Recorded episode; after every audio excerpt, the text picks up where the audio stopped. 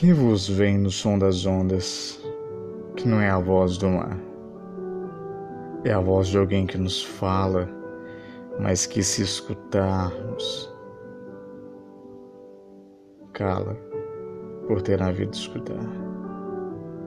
E só se, meio dormindo, sem saber de ouvir, ouvimos que ela nos diz a esperança. A que, como uma criança dormente, a dormir sorrimos. São ilhas afortunadas, são terras sem ter lugar, onde o rei mora esperando, mas se vamos despertando, cala a voz e há só o mar.